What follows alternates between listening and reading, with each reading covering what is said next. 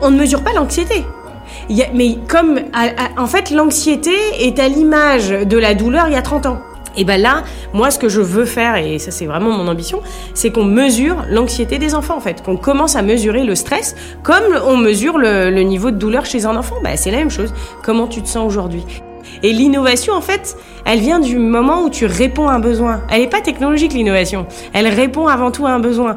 J'utilise la technologie parce que aujourd'hui, on est en 2000, 2022 euh, et que euh, bah, le gamin, il naît avec un téléphone dans la main et il a 3 secondes de vie. Il a déjà 10 000 photos sur, sur les comptes et les réseaux sociaux. Mais, euh, mais et je, je, ne pouvais pas penser autre chose que, que ça, en fait, pour lui.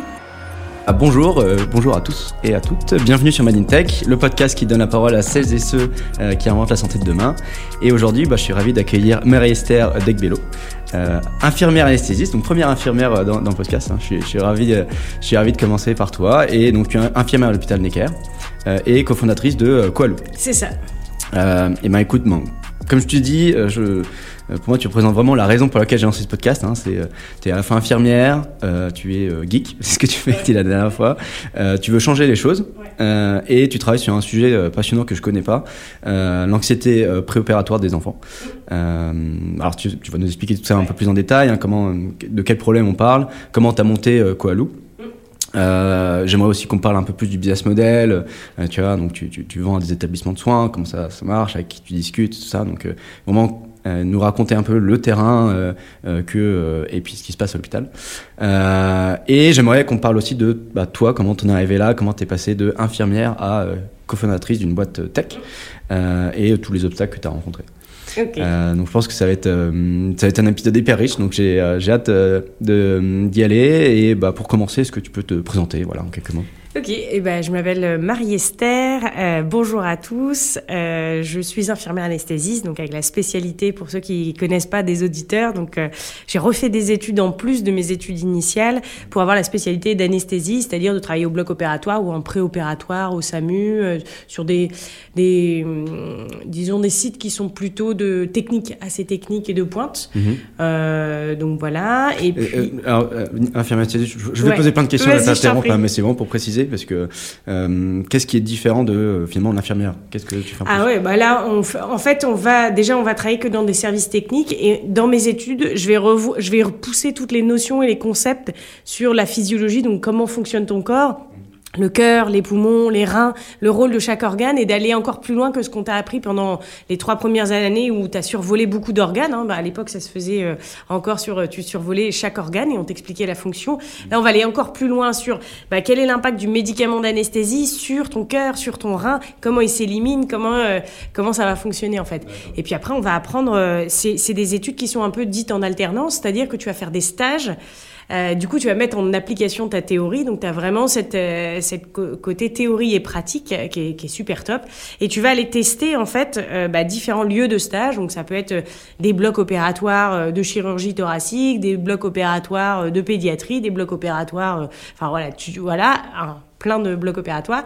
Et tu vas aussi aller tester tout ce qui va être euh, bah, SAMU et SMUR. Donc, euh, tu sais, quand tu appelles le 15, grosso modo, y a tu vas tomber sur un permanencier qui va te dire bah, oui, euh, oui, je vais vous passer un médecin du SAMU. Le médecin du SAMU va décider si oui ou non il y a besoin d'un secours médical. Et dans ces cas-là, il envoie une ambulance. Et ben, moi, je fais partie de cette ambulance-là, en tout cas, au SAMU de Paris, et qui va aller sur place et évaluer les besoins. Donc ça, c'est un peu le, métier qu'on va apprendre pendant deux ans. Et tu es obligé d'avoir fait donc tes trois ans d'études d'infirmière, d'avoir au minimum deux ans de pratique dans un service plutôt de pointe, donc service de réanimation. Moi, j'ai bossé en réa pendant trois ans, à trois.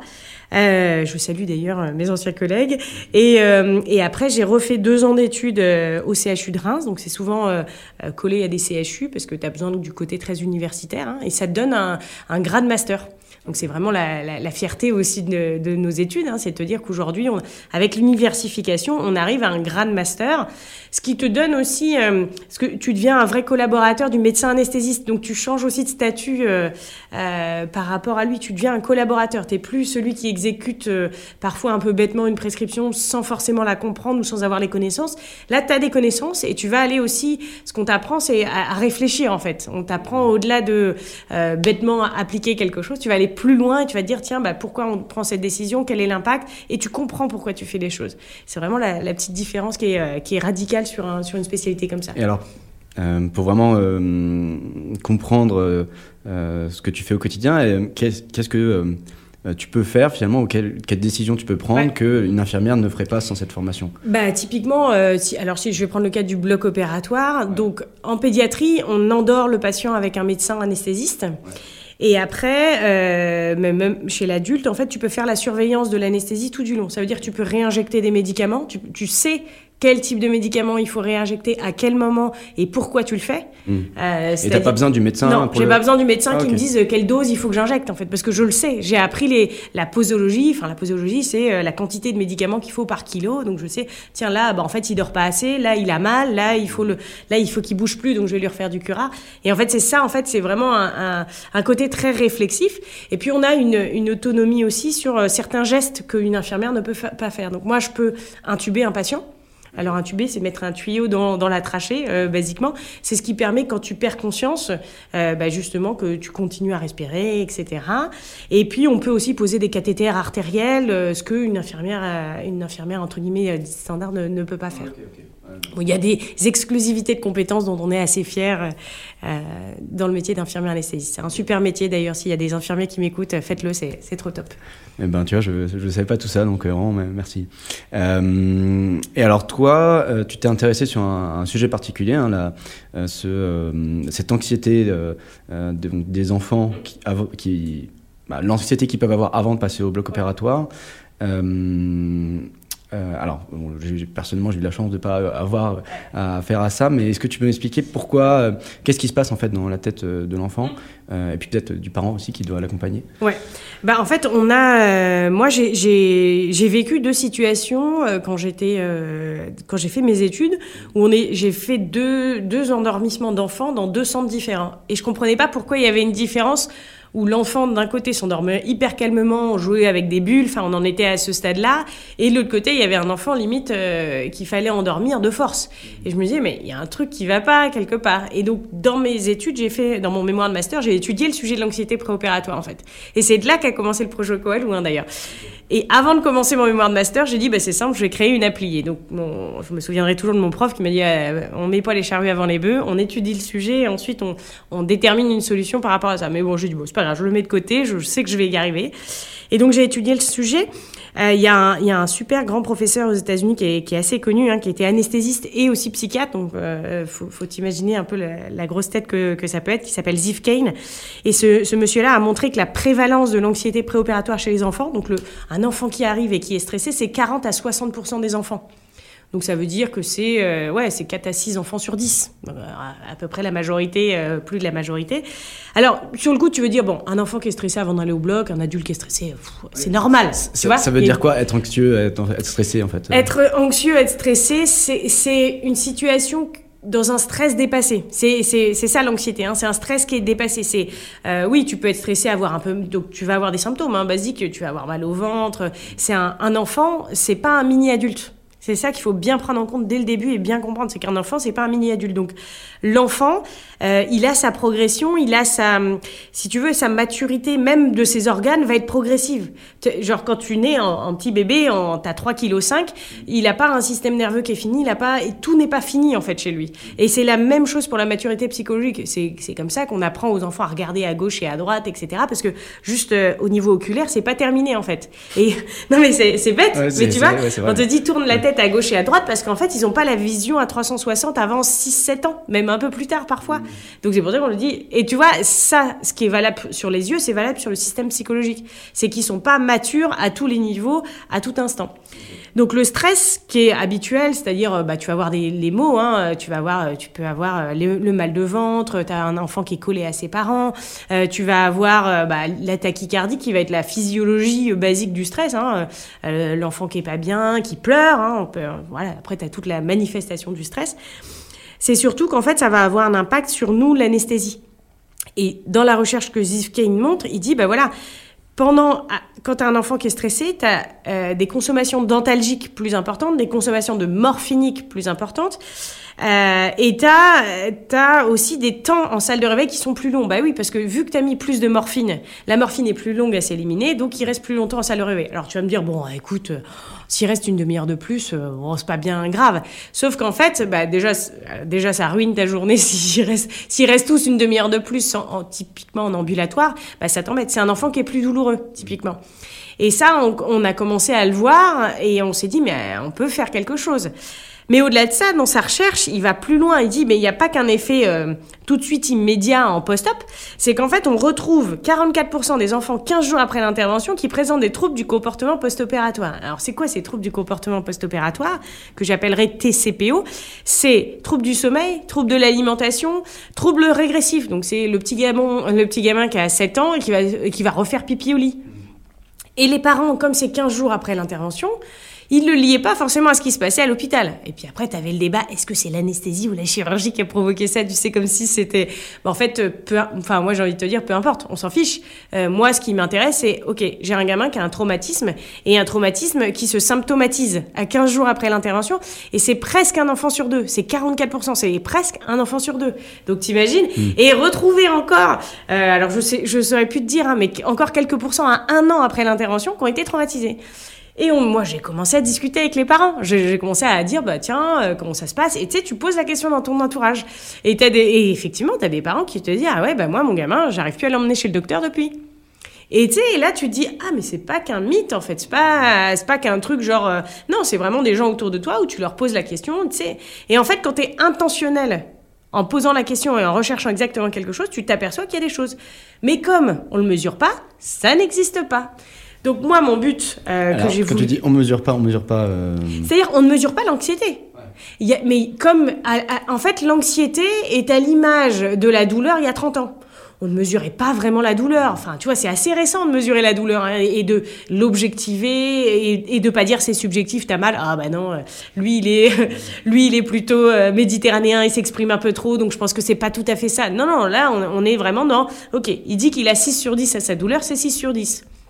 Et ben là, moi, ce que je veux faire, et ça c'est vraiment mon ambition, c'est qu'on mesure l'anxiété des enfants, en fait, qu'on commence à mesurer le stress, comme on mesure le, niveau de douleur chez un enfant. Ben, c'est la même chose. Comment tu te sens aujourd'hui? Et si on doit mesurer zéro, t'as pas du tout de stress, et 10, c'est vraiment insupportable. Et ben là, quand tu commences à mesurer, tu vois les enfants, et moi je le fais, hein, on le fait, on a, développé une consultation à Necker pour préparer les enfants au bloc. Quand, vraiment tu as des enfants qui ont été traumatisés ou qui sont stressés, ils vont te le montrer, le visage, hein, enfin, l'échelle des visages, ça marche à 4 ans.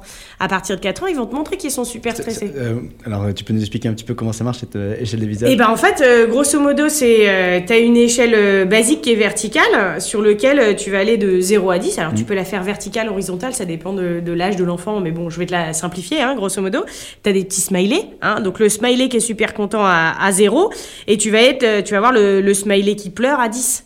Et donc, euh, bah, tu as 5 smileys, et euh, sur le smiley, euh, tu as celui du milieu qui est pas très content, et tu as celui de 10 qui, qui, pleure. Et donc, le, gamin, s'il sait pas mettre un chiffre, il sait, il sait dire, bah, je ressemble à ce smiley-là en ce moment.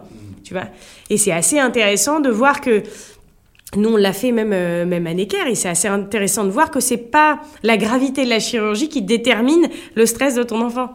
Tu vois, tu peux avoir des gamins qui vont se faire opérer pour un cancer, pour tout ça et qui sont, euh, je vais pas dire bien, mais, mais d'un point de vue vraiment anxiété, ils ne sont pas anxieux. Ils sont sereins et voilà, ils vont bien. Ben, je, en même temps, je vais pas leur créer du stress s'ils en ont pas. Je vais leur expliquer comment ça va se passer, mais s'ils sont sereins, bah, c'est que dans leur tête, ils, ils savent où est-ce qu'ils vont. Par contre, tu as des enfants qui, euh, pour une circoncision, pour euh, les amygdales, vont être méga stressés. Donc, il y, y, a des chirurgies qui sont plus, plus anxiogènes que d'autres. Donc, ça, c'est le. Qu'est-ce qui, qu'est-ce qui fait qu'un enfant est, est anxieux Alors, c'est, c'est multifactoriel. Est-ce que est-ce que c'est la même chose que, euh, que va subir un adulte typiquement euh, Est-ce qu'il va, il va être un peu dans il va se poser les mêmes questions Qu'est-ce Non, il ne se pose pas les mêmes questions. Et il se pose pas les mêmes questions, mais par contre, ça peut avoir un, impact plus grave chez l'adulte, enfin chez l'enfant. Enfin, un impact plus grave à l'âge adulte, euh, parce que l'enfant se fait toutes des histoires. Typiquement, euh, il y avait euh, cette psychologue qui disait, bah, t'as un enfant un jour qui m'a dit, bah, maman m'a envoyé au, bloc opératoire. Enfin, il l'a pas dit comme ça, mais maman m'a envoyé me faire opérer parce qu'il était, parce que euh, j'étais jaloux de son frère. En fait, tu as des mécanismes et des histoires comme ça que l'enfant est en train de se faire que toi, tu es là, mais pas du tout. En fait, il avait une appendicite, on lui a retiré son appendicite.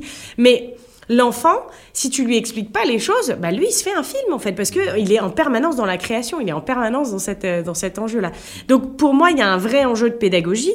Et pour répondre à la deuxième partie de ta question, est-ce qu'il y a un peu une typologie de patients anxieux? Oui, tu as toujours des enfants qui ont une personnalité anxieuse, mais tu as aussi, euh, alors tu as le rôle des parents. Tu as des parents qui sont hyper anxieux à l'idée d'aller à l'hôpital et, et les enfants sont des éponges, on dit souvent. Hein mais tu as vraiment cet enjeu-là de euh, du lien avec les parents.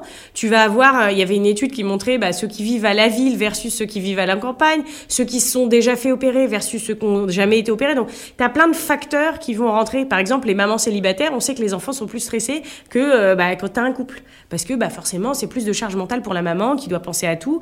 Et donc, du coup, voilà. Tu as plein de facteurs de risque comme ça. Maintenant, une fois que tu as l'information, qu'est-ce que tu en fais Et c'est moi, là, tout mon enjeu.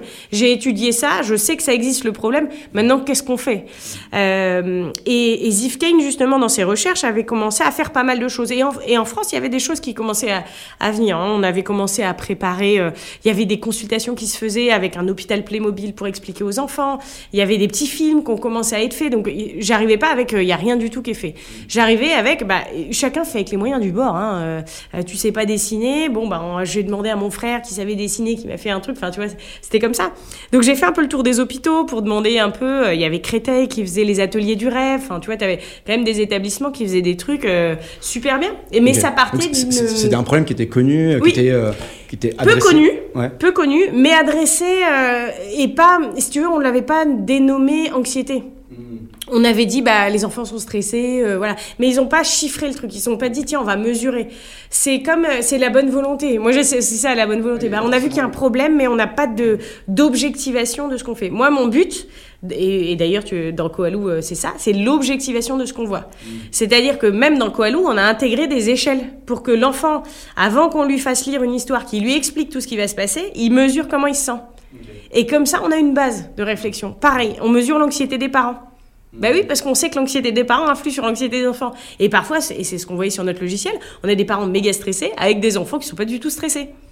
Bah, qu'est-ce que tu fais? Bah, tu vas passer plus quand tu as l'information tu sais que tu vas passer plus de temps avec le parent. Mais c'est ok parce que bah, au moins tu as objectivé le truc en fait. Et tu sais que quand tu vas aller dans la chambre tu passes du temps avec la famille et, that's fine tu vois let's go for it. C'est par contre ce qui est plus compliqué pour une infirmière c'est quand elle arrive elle découvre le patient elle sait pas qu'il est stressé elle comprend pas parce que du coup il faut qu'en deux minutes tu analyser la situation pour dire ah oui je crois que euh, le langage verbal me dit qu'ils sont stressés mais si t'as pas un peu la fibre ou si tu vois pas bah écoute, tu lui dis, bon, bah, tu fais ça, tu vas te lâcher, tu vas te laver, tu vas mettre ta tenue, puis après, on part au bloc, quoi. Et tu, tu peux passer complètement à côté du sujet. Ok, donc c'était vraiment un truc que tu de l'ordre du bon sens, oui. euh, qui était un peu ressenti. Et euh, tu t'es dit, bon, euh, il faudrait avoir une approche un peu scientifique, objectiver ça, comme c'était le cas sur, sur, la douleur par exemple. Exactement. Moi, ça c'est important pour moi l'aspect scientifique.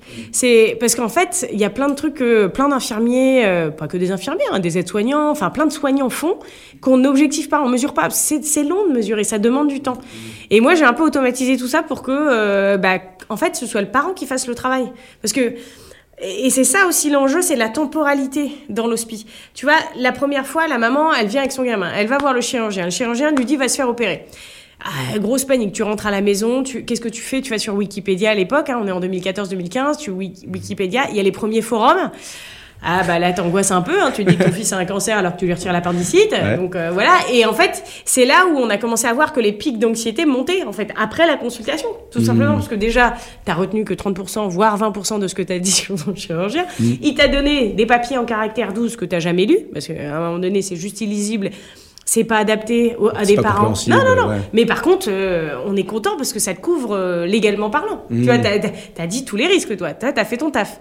Mais en même temps, on a, on s'est pas posé la question parfois de la pédagogie à avoir. Euh, à voir sur ces petits livrets. Et c'est, bah, il y en a qui l'ont fait. Hein, je veux pas être trop euh, drastique. Il y en a qui l'ont fait. Et on voit maintenant, il y a des livrets d'accueil qui se sont développés depuis une dizaine d'années aussi, où tu sens qu'ils ont travaillé, ils ont simplifié l'information, ils ont rajouté des images.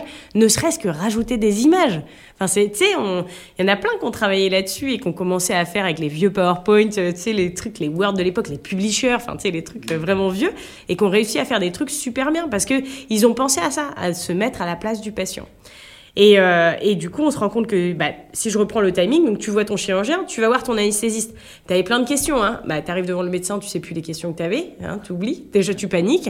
Euh, tu essayes de répondre tant bien que mal aux questions. Donc, ton anxiété, elle est un peu diminuée, mais elle est un peu augmentée parce qu'on te dit que bah, ton gamin va aller sous anesthésie générale potentiellement et que si tu, vraiment, si tu commences à poser les risques, on va dire, bah oui, tu as toujours un risque de mourir hein. à un moment donné. Bah, c'est, enfin, bah, le risque est infime, même pour un tout petit truc. Mais tu es obligé de le, mentionner que bah, peut se passer des problèmes dans, lors de l'anesthésie.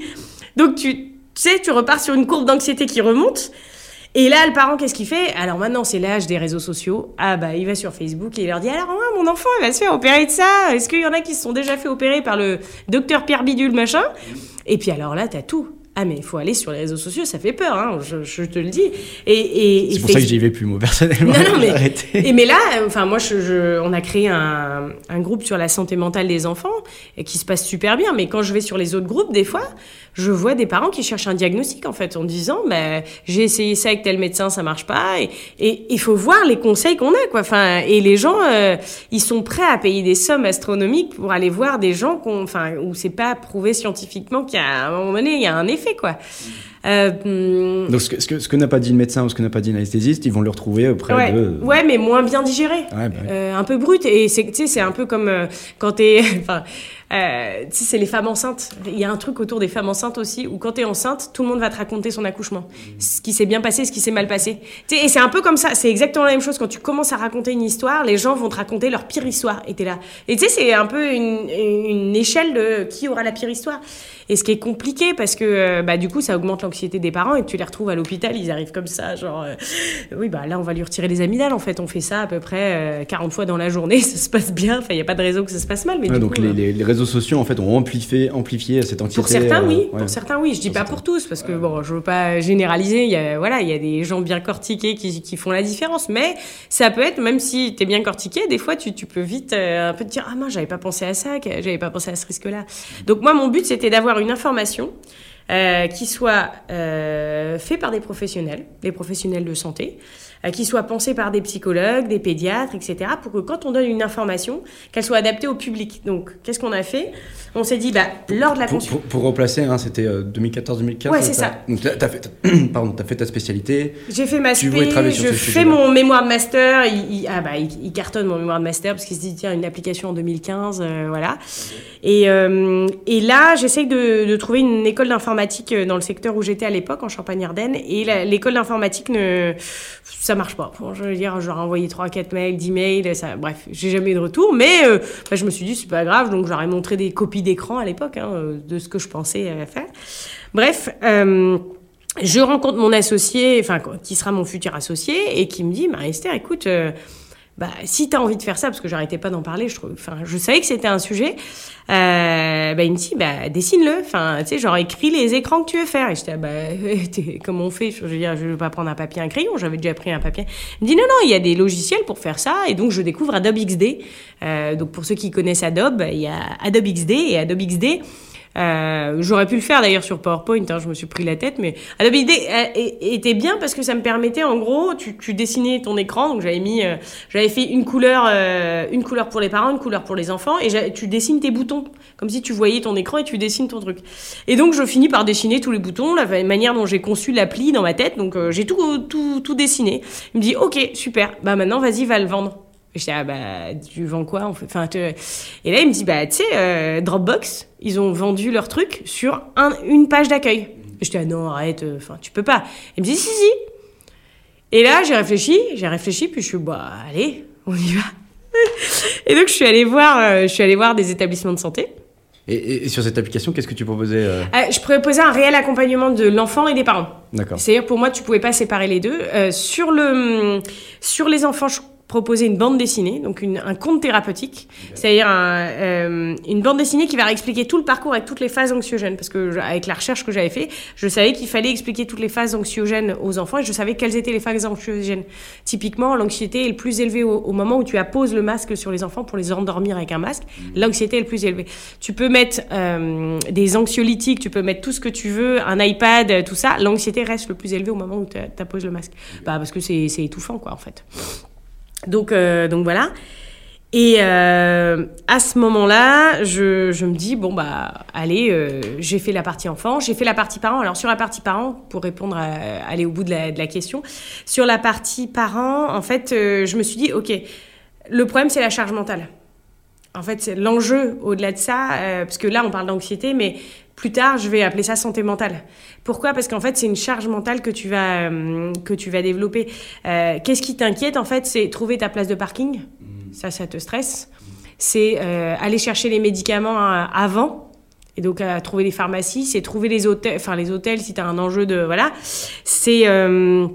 Je sais plus ce que j'avais mis d'autre encore, enfin dans le truc initial, tu vois, mais c'est tout ce qui permettait de comprendre aussi euh, la surveillance que tu dois et à quel moment je m'inquiète. Genre, je, je rentre à la maison, à quel moment je m'inquiète? Il a de la fièvre, c'est grave, c'est pas grave. Et donc à chaque fois, en fait, on commençait à mettre, ok, bah, sur les amygdales végétation, s'il a une fièvre supérieure à 38,5, là tu t'inquiètes, tu dois aller voir le docteur. Et j'avais fait des consignes comme ça, des consignes post-op. Euh, j'avais fait des consignes pré-op sur, bah, tu dois prendre ta douche avec tel produit. J'avais mis des, icônes. Euh, truc euh, pas très joli d'ailleurs à l'époque, mais, mais ça faisait le taf en fait. Et j'avais fait des liens entre chaque slide.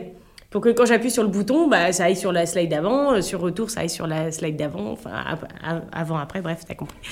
Et euh, voilà, et ça a marché. Hein. Je veux dire, mon truc marchait bien, j'arrivais à faire des, transitions.